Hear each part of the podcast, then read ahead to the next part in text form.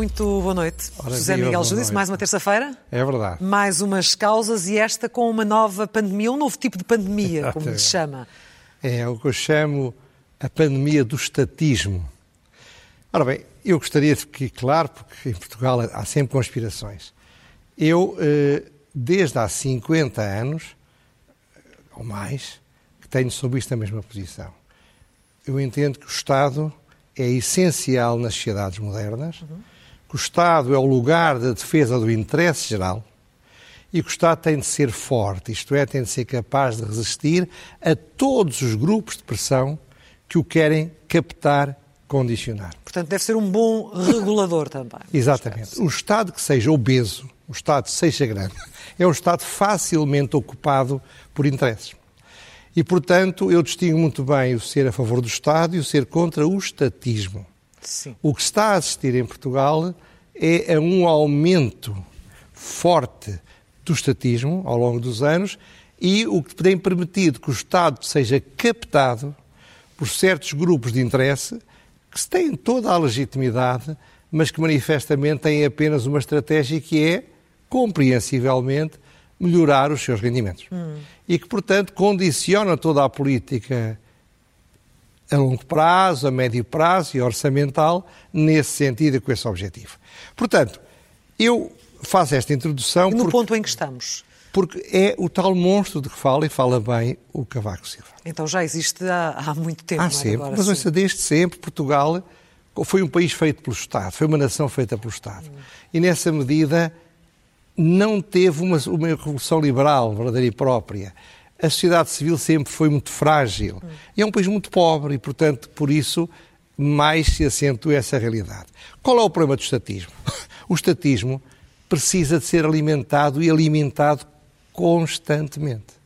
Porque, como é natural, ele, ele expande-se dizendo aos portugueses: Eu vou resolver os vossos problemas. Sim. Portanto, precisa sempre de mais dinheiro, numa ânsia insensata de, através do Estado, resolver todos os nossos problemas. Essa tendência é complicada, sobretudo num país pobre. Como eu tenho dito aqui muitas vezes, você lembra-se, nós temos de distinguir as classes médias estatísticas das classes médias sociológicas. As classes médias estatísticas são as pessoas que ganham entre 15, as famílias, entre 15 e 50 mil euros. Porque os que ganham entre 50 e 100 mil euros por ano, o casal, são ricos. Considerados. E os que ganham entre 100 e 250 são milionários. E as 4 mil famílias, 4.100, que têm o rendimento superior a 250 mil euros são os multimilionários em Portugal. Nos Estados Unidos agora está-se a discutir a necessidade de aumentar o imposto para 39% para os, os, os, os tais, os- o equivalente aos nossos milionários. Só que aqui é a partir de 250 mil, é a partir de 5 milhões de dólares. Bom. Ora bem, o IRS que se paga é brutal, mas não chega. É preciso, para alimentar este- esta máquina pesadíssima, que nos continuem a tirar dinheiro, que nós usaríamos para outras finalidades. E é aí que aparecem os impostos indiretos e aparece este famoso imposto sobre os combustíveis, combustíveis. o ISP. Este imposto começou como uma estratégia de que o Estado não tivesse menos receitas quando o petróleo baixou. E foi dito logo que o petróleo suba, foi dito por António Costa, o imposto baixa. Até porque sempre se falou que neste campo havia uma dupla tributação. Exatamente, há o IVA, isso tudo. Ora bem, só que depois nunca mais baixou. Nunca mais. Nunca mais baixou. Ora bem, os governos adoram os impostos. E agora é conveniente que não deixa, porque há aí um argumento em termos da descarbonização da nossa economia. já lá vamos. Isso pega ou não? Não, não pega nada. Repare, o grande problema aqui é que os impostos indiretos são adorados pelos Estados, porque nós não os sentimos tanto.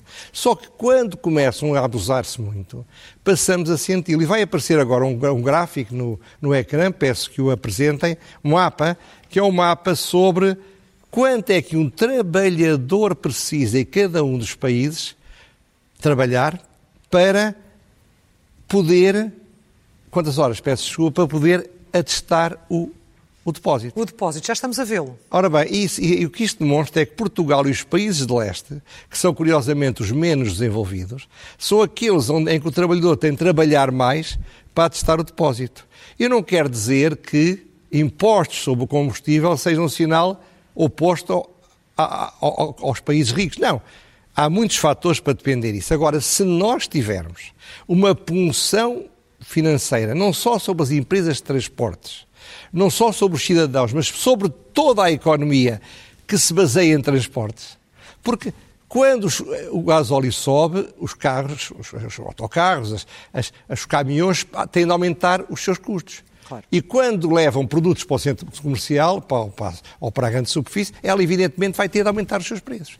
Portanto, essa solução, e você diria-me, ah, mas isto é importante quanto, quanto a à, à, à, luta contra, contra o, as alterações climáticas. Ora bem, mas o que se passa é que Portugal, Portugal é um dos países do mundo mais avançado nisso. Não se esqueça que a nossa eletricidade há dias em que é completamente de origem renovável.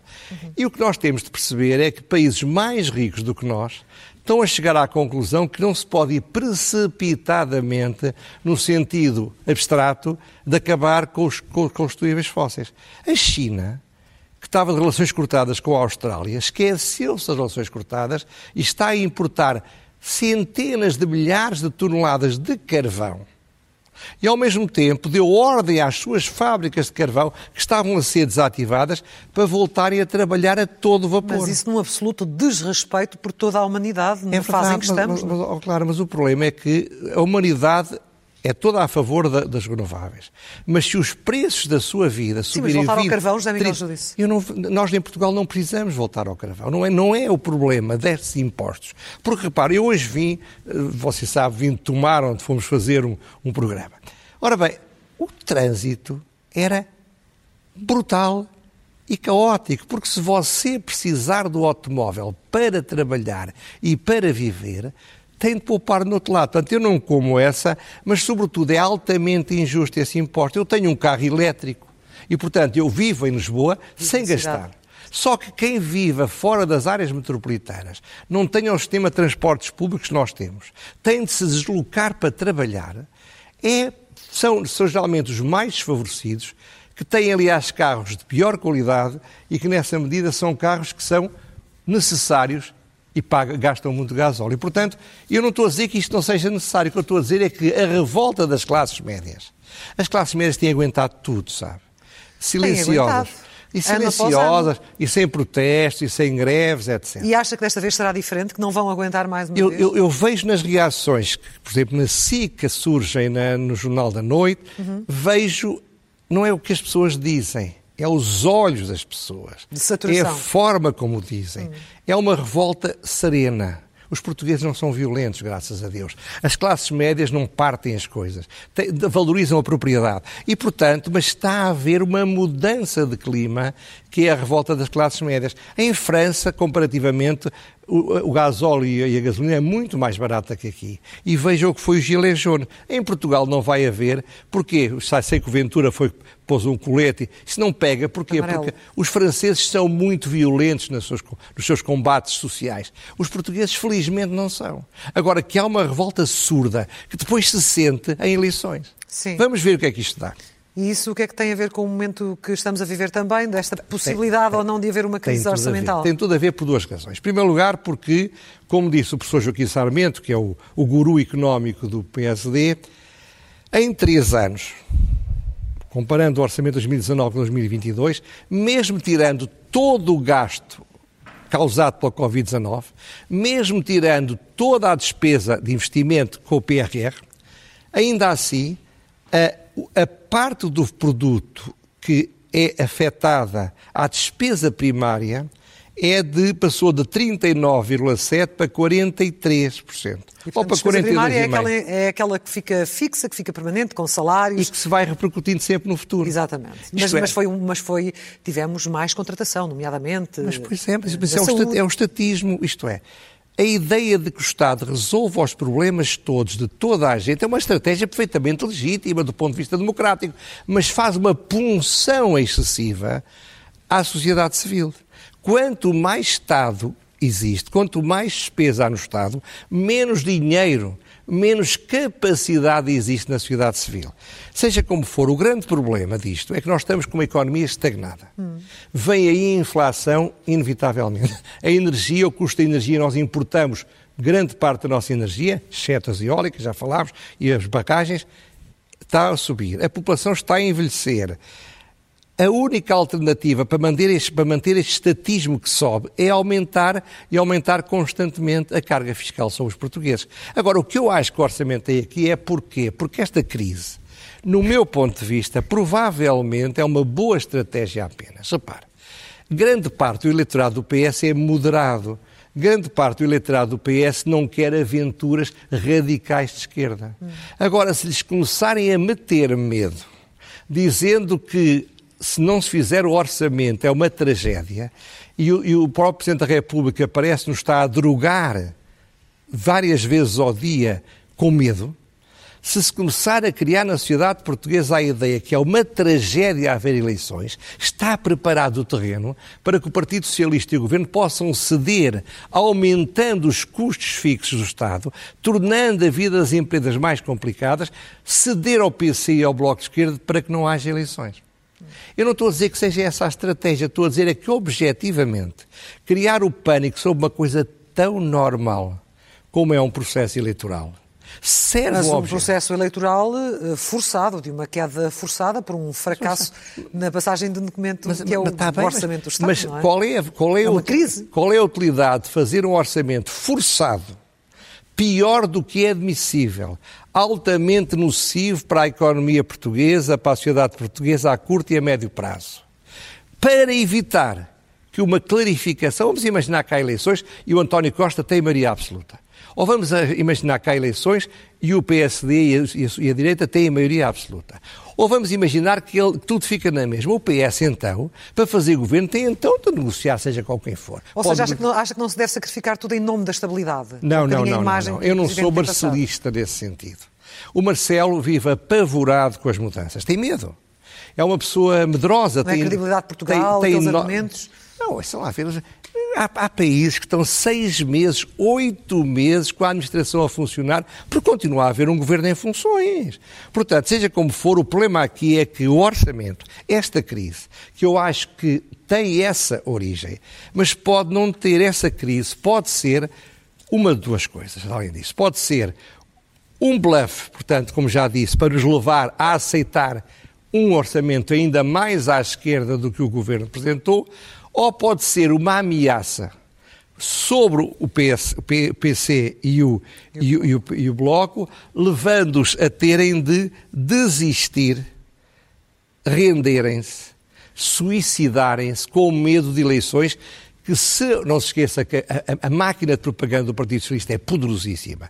A, marca de, a de propaganda do, do, governo, como de qualquer governo, é poderosíssima. A, a narrativa que vai sair se houver uma crise é que o PC e o Bloco de Esquerda são os culpados da crise. E, portanto, o Costa, de alguma forma, pode jogar nisso. Mas porquê é que haveria de ser suicídio político este ano e no, nos anos anteriores não foi?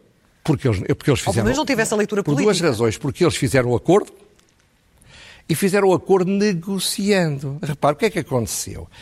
O António Costa fez um orçamento em que praticamente tudo o que ele podia ceder está cedido.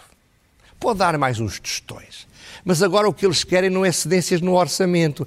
Questões é, laborais. É, é cedências num conjunto de coisas que vão ter custos. Ontem foi devastador o debate, não sei se viu, entre a Mariana Mortágua e o, e o, e o, e o Adolfo Mesquita Nunes, que ele perguntou-lhe, mas quanto é que custa mais a exclusividade dos médicos? E a proponente deste tema, que anda na ordem do dia há anos, começou a gaguejar e não foi capaz de dizer. Aliás, ele, ele desfila politicamente, é um homem muito inteligente e é muito bem preparado, e ao contrário do que muitas vezes acontece com os políticos profissionais, falam, falam, mas não dizem nada. Seja como for. O que eu acho aqui é que o António Costa tinha uma estratégia. Lembra-se de eu ter dito aqui, contra toda a gente, há, muitos meses, que eu achava que era muito provável que houvesse eleições antecipadas. Agora, eu vejo agora o que é que o António Costa quis fez. Fez uma, uma aposta brutal nas eleições autárquicas.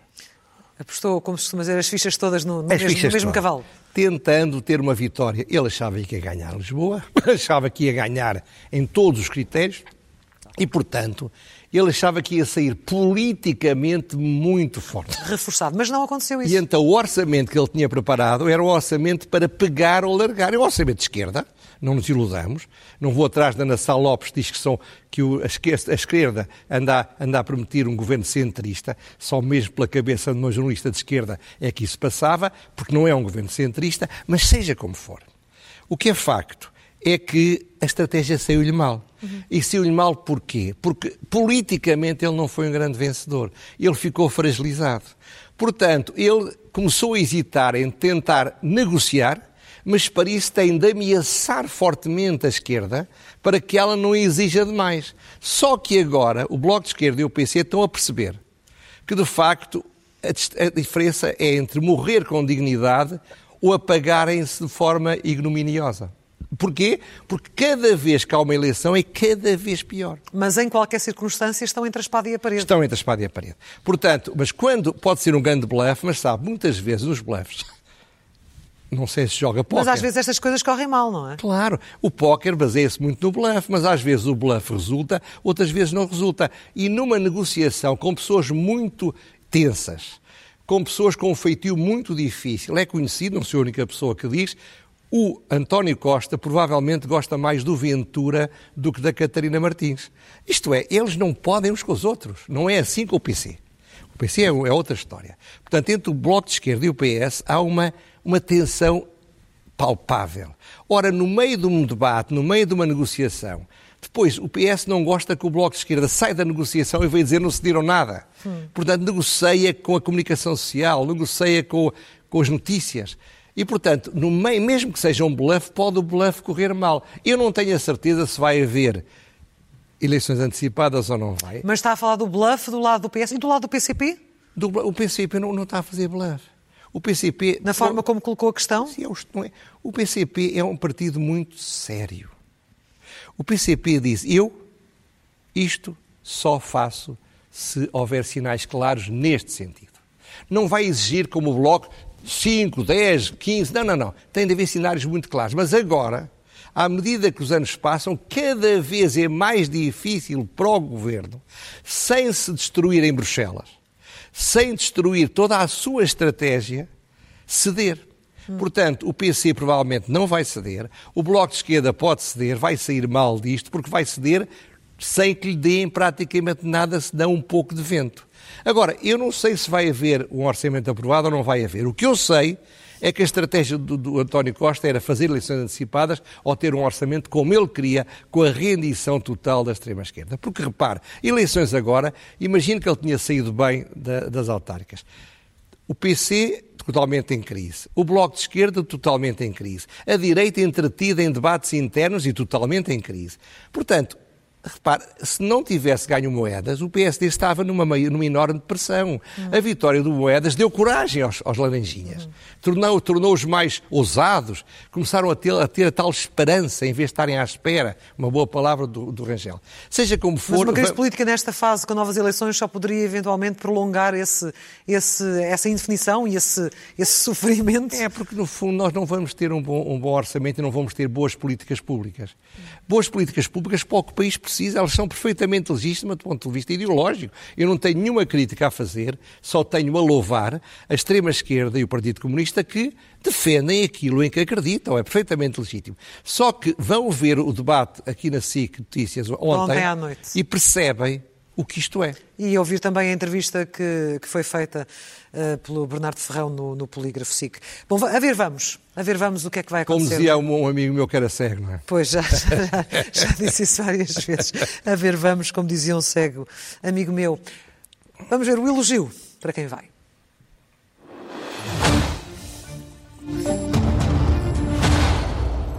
São Três é um... elogios rápidos. Três elogios. Primeiro é, é, é, Paulo Rangel. Fez uma notável apresentação da sua candidatura.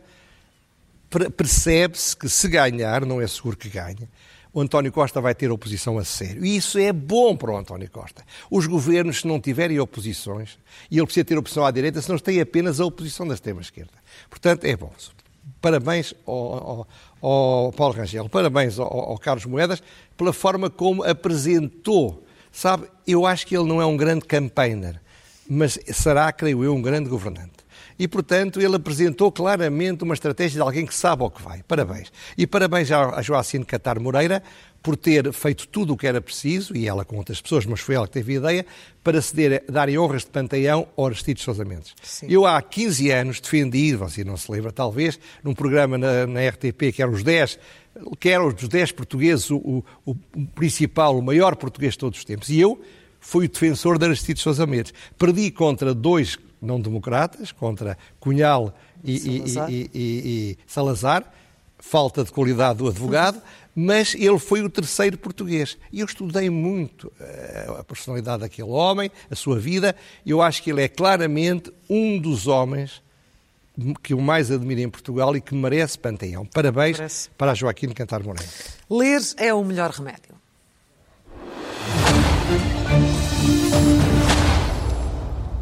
Há uma cronista que eu leio todas as semanas, do Expresso, chamada Eugénia Galvão Teles.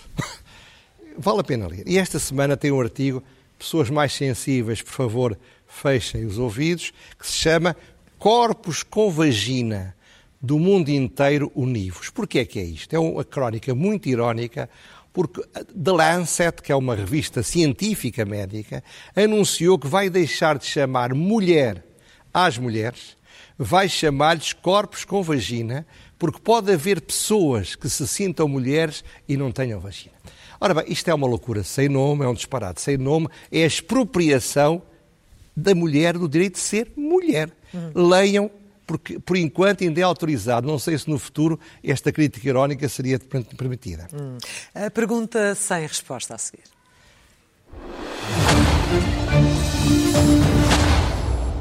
Tem a ver com uma legislação que o Estado fez, PS fez, para controlar as ordens profissionais.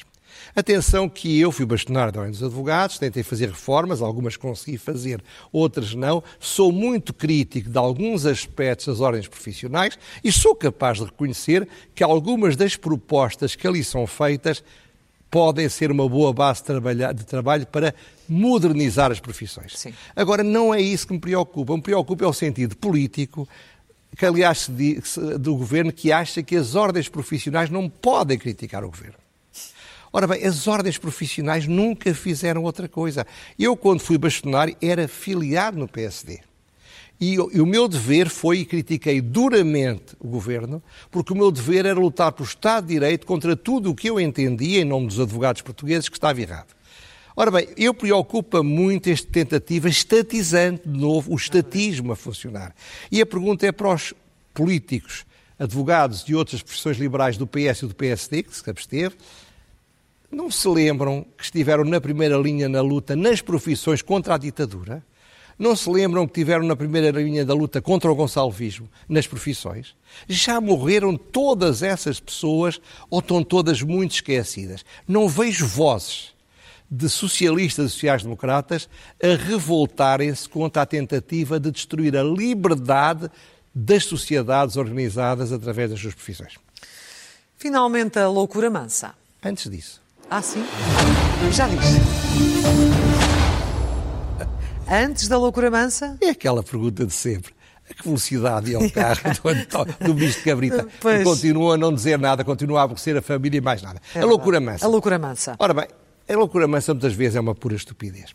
E ele é o caso neste caso. Repare, o Governo, o Ministro da Economia tinha dado uma entrevista há, há quatro dias ou cinco, e que saiu no sábado no Expresso, em que dizia não vai haver redução de impostos. Ora bem, nesse mesmo dia houve redução de impostos. Mas que redução de impostos houve? Uma coisa feita à medida, ali a correr, para tentar destruir a, a pressão da opinião pública, que era reduzir um cêntimo no gasóleo, um cêntimo na gasolina e dois cêntimos no gasóleo. Ora bem, o que é que isto significou? Que, como estamos numa conjuntura de subida dos preços de petróleo a nível internacional, cuja repercussão demora algum tempo, Logo dois dias depois, a gasolina tinha subido mais do que isto. Portanto, é uma estratégia que se tornou ridícula que provocou uma reação de mais revolta ainda do que aquela que tinham tido. Claro que o Costa já veio dizer, ai, mas nós agora todas as semanas, se for preciso, vamos reduzir um ou dois cêntimos. Sim, mas as pessoas sentiram que estavam a gozar na cara A gozar delas. com elas. É que tentar ganhar o fim de semana, tentar ganhar os, os jornais da noite das televisões, tentar, no fundo, convencer que isto são baixas de impostos e não impostos excessivos. Portanto, é uma loucura. É uma loucura. Bocadinho estúpida, há que dizer. Como costuma dizer o José Miguel, Deus, Deus enlouquece, como é que é aquela frase que costuma Deus dizer? enlouquece os que quer perder. Não sou eu que quer diz, dizia, Não, costuma- dizia, costuma os, dizer essa frase. dizia os clássicos. Diziam os clássicos, Deus enlouquece aqueles que quer quer, destruir. perder, quer destruir.